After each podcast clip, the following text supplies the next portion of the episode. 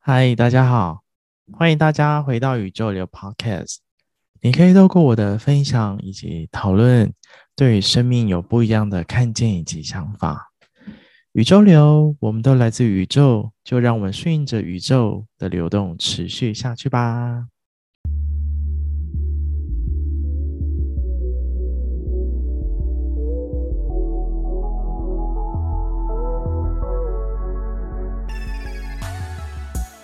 嗨，大家好，我是 Roger。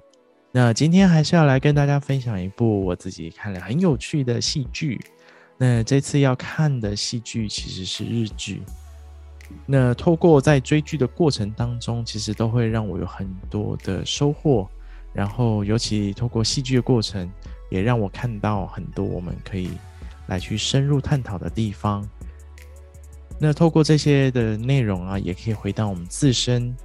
然后来去感受感受，诶，自己有没有什么状态啊？其实是跟它相应的，或者是有没有什么样的状态是可以去调整的。所以接下来要来跟大家分享的这一部我最近看的日剧，叫做《大叔之爱》。我看了第一季跟第二季，那无论是第一季啊，或是第二季的内容，我都觉得很有趣，然后也觉得很好看。那接下来的内容啊。要跟大家分享的内容会有剧透哦，所以先跟大家说一下，到时候大家可以听我的分享之后，也可以回到那个网络上去看一下这出日剧，我觉得很有趣耶，而且当中有很多很可爱的表现。那首先来聊聊这部剧，叫做《大叔之爱》。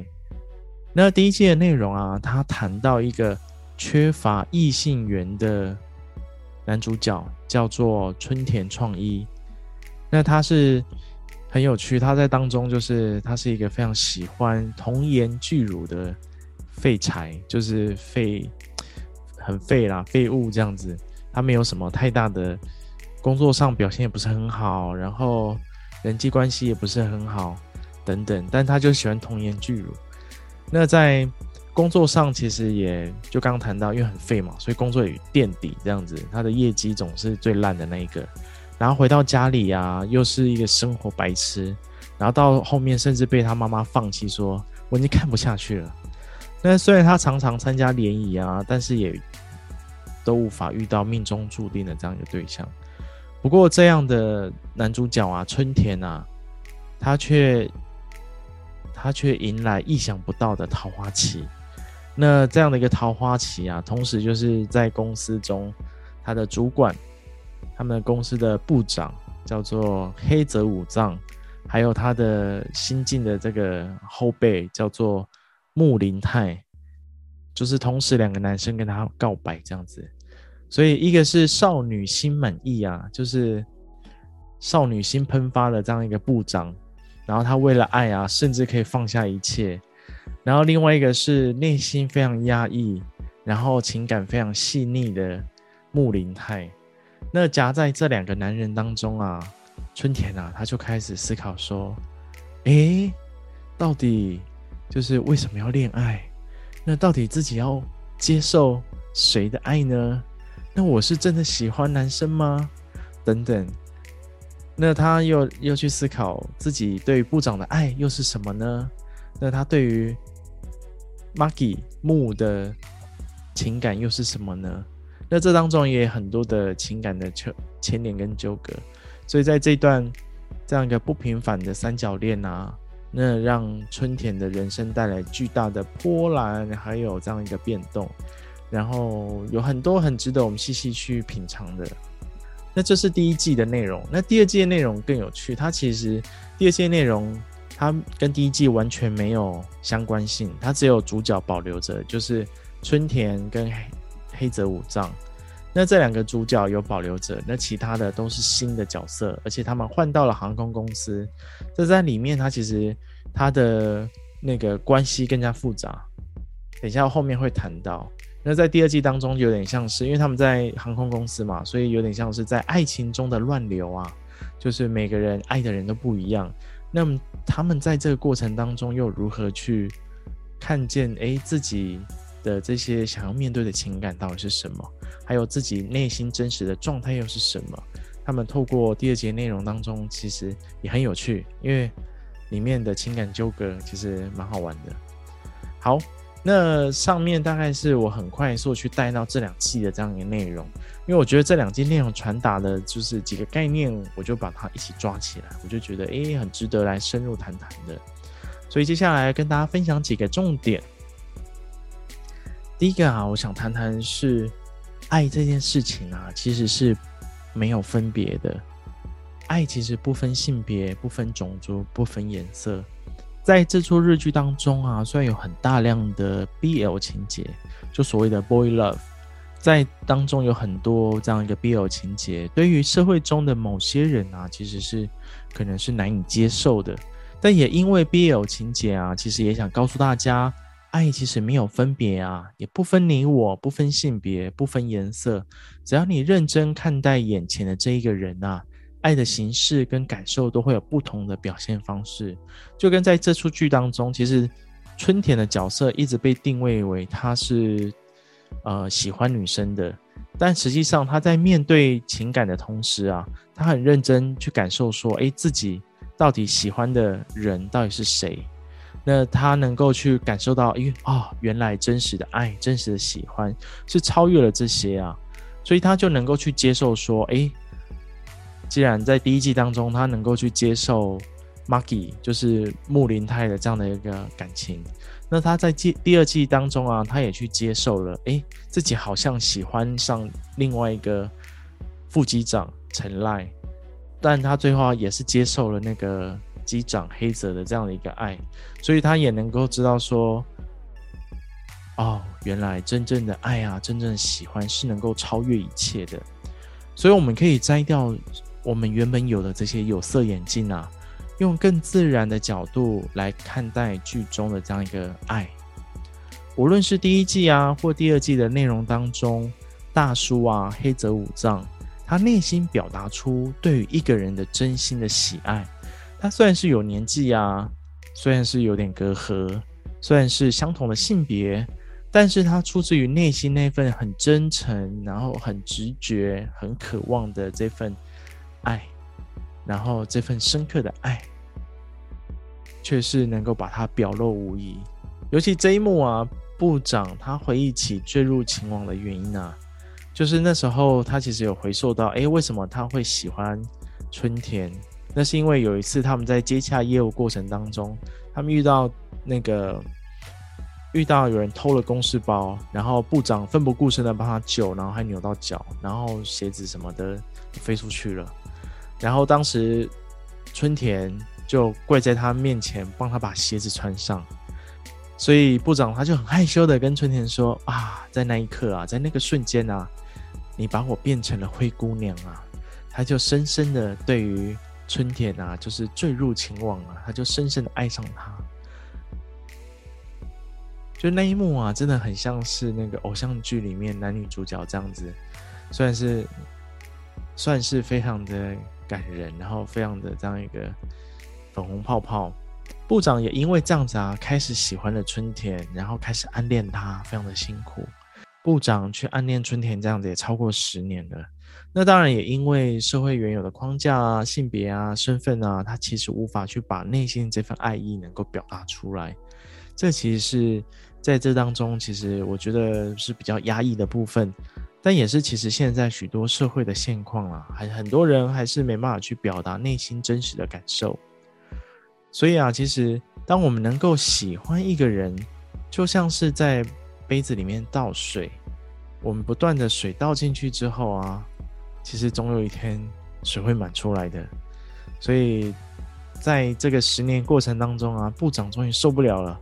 他对于春田的爱意真的是满载了，都外溢出来了，所以他后来就失控了。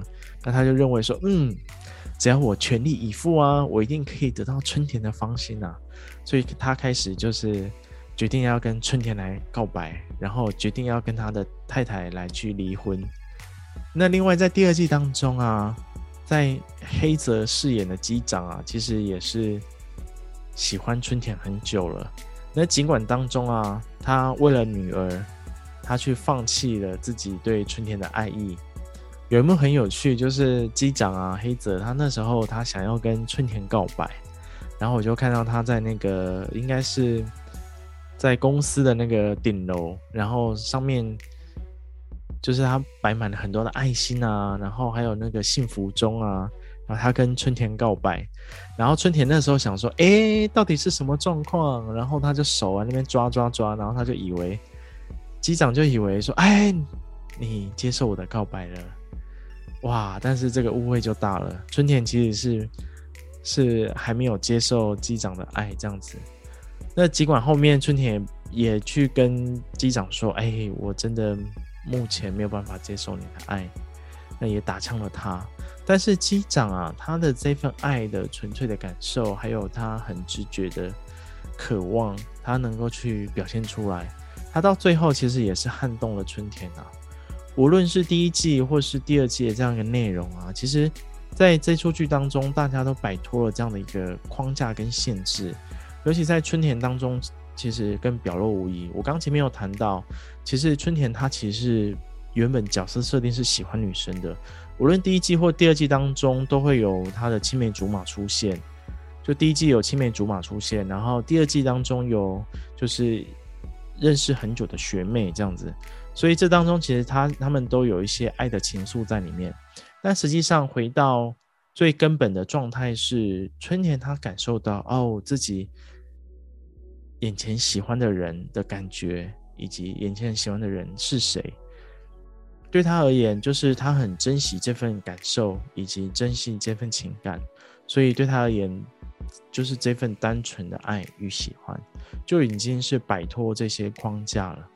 所以啊，我们也可以来去思考一下，或是我们来去感受一下，我们内心的那份真正的爱，到底是要流向何方？我们那份真正的爱与感受，到底是来自于哪里？如果我们可以很明确的去感受到啊，是谁很认真的在关心我、照顾我，或是真的是在喜欢我、是爱我。那何不我们就大方接受了他的爱呢？那这样这份爱，他不见得要被社会给框架，他可以跳脱出来。你可以把这份爱的表现，把表现出来。他不见得一定是要是情感的爱，他可以或是友谊的爱，或是家人间的爱等等。那我们只要把这样的一个爱能够。感受的很明确，也能够清楚的去表达出来。我觉得就是在这一段当中，我觉得非常值得跟大家分享的。所以这部片啊很有趣啊，你看这当中有喜欢女生的男生被喜欢男生的男生给追求，那当然里面有很多就是害怕不同性别喜欢的这些反应。不过呢。也是透过这些角色啊，这些戏剧的内容啊，能够去展现出哦这样的一个包容的一面，还有就是他们在情感上的表达等等，那其实都是能够去去告诉我们说，哎，真的是我们可以摆脱掉很多社会的框架。尤其在第一季当中，有一幕其实也是很有趣。他就谈到说，那一幕其实是这样，就是那时候他们刚好要帮一个艺人，就是很有名的艺人，要帮他们找房子。那他们当然也有很多的框架，还有眼光被困扰着，他们不敢曝光他们的情感恋情。但是那时候，Maki 就是木，他就是很勇敢的去跟。这位明星的情侣跟他讲说：“你看，我们两个都大方追求爱了，那为什么你们不能很大方的追求自己彼此真实的情感呢？”那也因为这样子啊的行为，也因为这样的举动啊，其实彻底的去打动了春田，因为春田会觉得说：“哎，对啊，我是真的很喜欢跟他生活在一起，跟他生活在一起也非常的开心。”那如果他是女生，我会因为他的告白而感到开心吗？只因为他是男生，所以不行吗？所以过去从来没有想跟男生谈恋爱。不过对象若是 Maggie 的话，若是木的话，他其实他想去试试看。那也真的是这样的一个突破啊，还有自己看清楚自己到底要的是什么，其实这件事情很重要。所以这部日剧啊，就是要告诉我们，真的是爱其实很简单，喜欢一个人也很简单。我们可以摘下所有的有色眼镜，我们认真、诚恳、真实的面对自己内在的那份爱吧。那第二个部分啊，要来谈谈说关于爱情啊。不是单方面努力就可以成功的哟。喜欢的感觉其实非常主观，但是当我们过度的用力，我们过度的付出，其实反而会造成对方的负担以及压力。在剧情当中啊，对于春田而言呢、啊，部长啊，永远是值得追随的理想上司，永远部长就是部长，但是他就是没办法变成恋爱的对象。虽然在第一季当中，春田跟部长的爱最后是无疾而终，但是部长他其实也没有遗憾了啦。他做了一场美梦，他跟了这样的一个他内心中的王子啊，就是春田，共度了一个很短暂的时光。因为这当中，其实在剧中有谈到一段，为了不想让春田背负了这些不必要的。框架，或者是他自己也没有自信去面对这样的情感，他就自己离开他跟春田的关系，所以也因为他的离开，那部长就有机会进来填补喽。所以他经历过这一段这样一个短暂的时光，那也弥补了部长的遗憾啊。虽然最后一刻他们甚至走到结婚了，那春田还是内心觉得不行，我就是喜欢木。那份深沉的爱就是要给木这样，所以他最后在要在那个结婚的那一刻啊，他还是跟部长说：“哎、我真的不行，我还是喜欢木的。”那部长真的也很有，我觉得也很包容哎、他那份心就是他也知道春天的心不是真的喜欢，所以他也是放手了。这样那个勇气跟心境跟静雅真的是很不简单。但是回到部长的这些行为模式，我们可以看到说，诶，他不断的付出，他想要去让春田感到开心，他过度的付出，其实并没有在感情当中去获得到春田的芳心。所以我们可以去思考说，诶，那在感情里面，在伴侣关系里面，一直付出是好的吗？是对的吗？或者是？真的是对这样的一段关系是有帮助的吗？其实我觉得在关系里面呢、啊，我们可以跳脱伴侣关系，任何关系其实都是我们扩大到所有关系当中啊。施跟受，施就是什么？施就是给予，受就是接受。给予跟接受啊，要能够平衡啊，这才是最重要的关键。当两个人的这样一个关系能够达到一个平衡，也是在于彼此的施受能够平衡。因为施受平衡其实就像跷跷板一样，如果我们只是单方面的索取、单方面的需求，或者是单方面的给予，其实都会造成另外一方、另外一端它是不平衡的。这些久就有问题，就像是剧中这样，你看部长一个人一直在献殷勤，可是对于春田来说，就是哎，我其实。没有要接受你的感情啊，所以最后伤害的是谁？其实春田没有想要伤害部长，那部长自己也知道说，哎，春田不会接受他的情感，可是出自于内心的压抑不住的这些情感，所以他只好一直付出。那他也知道说，他会他会得到这些伤痛，其实也是因为自己过多的付出所造成的。那当然内心就是不想要留下遗憾啊。